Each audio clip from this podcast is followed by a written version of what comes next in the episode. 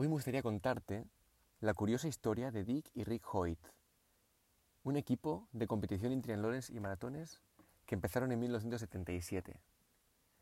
Lo curioso de la historia de estos dos es que Rick nació con una parálisis cerebral y pudo participar de todas estas competiciones gracias a que su padre lo cargaba en un carrito acoplado a la bicicleta, lo arrastraba a nado en una especie de barquita en las travesías y lo empujaba en la silla de ruedas en las carreras. Cuando nació Rick, los médicos, literal, recomendaron a sus padres sacrificarlo porque total se iba a quedar en estado vegetal toda su vida y no valdría la pena. Pero ellos no se rindieron. Con el paso del tiempo y con muchísimo esfuerzo de médicos, profesores, profesionales, Rick aprendió a comunicarse y descubrieron que su gran pasión era el deporte.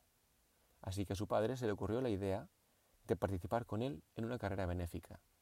Desde ese momento se hicieron inseparables y empezaron a participar en maratones, carreras, triatlones, hasta por ejemplo llegar a participar en la famosísima maratón de Boston. Creo que participaron también en el 2008. Se hicieron famosos en todo Estados Unidos y en el mundo entero. Es una historia brutal creo que está más que claro que el secreto de este gran equipo es el amor.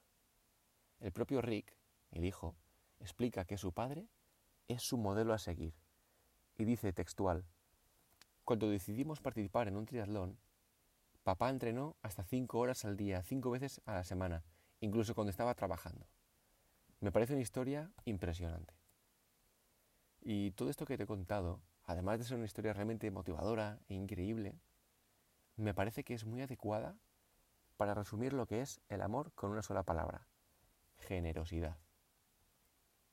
El amor nos hace generosos, porque la generosidad es el deseo de dar siempre más, de querer siempre más, de darse siempre un poquito más. Sabemos que alguien quiere a otro de verdad cuando es una persona generosa, cuando cualquier cosa le parece poco con tal de hacer el bien al otro. ¿Te has parado a pensar lo afortunado que eres en todo lo que has recibido? Es buenísimo dar gracias, porque todo, realmente todo, es don. Desde que nacemos, toda nuestra vida es un regalazo. Mira, hace unos días falleció Pau Donés, el cantante de Jarabe de Palo, y una de sus últimas canciones, bueno, de su último álbum, se titula Eso que tú me das. La grabó cuatro días antes de morir. Es una canción preciosa y súper alegre. Y básicamente se dedica a dar las gracias. Creo que es una gran lección de vida. Dar las gracias. Es algo tan sencillo que frecuentemente lo olvidamos. Dice en la canción, eso que tú me das es mucho más de lo que nunca he merecido. Tú y yo hoy podemos hacer nuestras estas palabras y llevarlas a la oración. Gracias, Dios mío, porque eres un Padre tan bueno.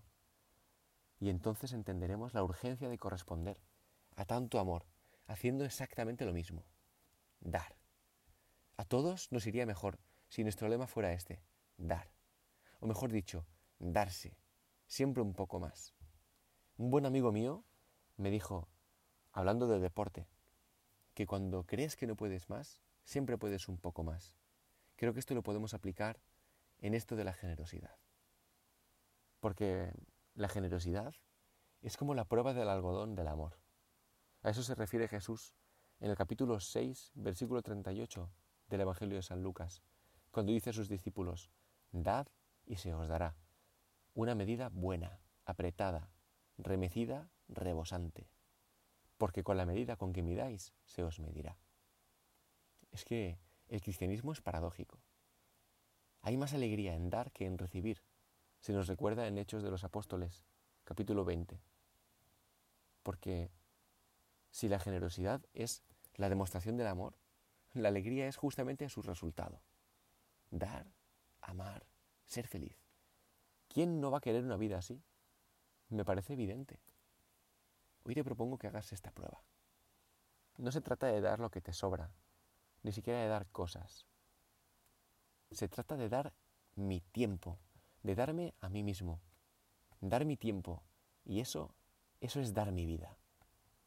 Y así estaré siendo profundamente evangélico, porque no hay amor más grande que el de dar la vida por los amigos. Podemos concluir esta breve meditación dirigiéndonos al Señor. Jesús, hoy mi oración será darte gracias por la vida, por la familia, por todas las oportunidades que me encuentro en el camino y que tú has dispuesto especialmente para mí. Gracias por mirarme, por elegirme, por quererme tanto, por darme tanto. Gracias una y mil veces. Hoy te presento mi corazón para que infundas en él un gran deseo de amar siempre más, para que lo hagas generoso como el tuyo y como el de la Virgen, para que así llegue a nosotros tu reino. Te lo pido por intercesión de nuestra Madre. Que así sea.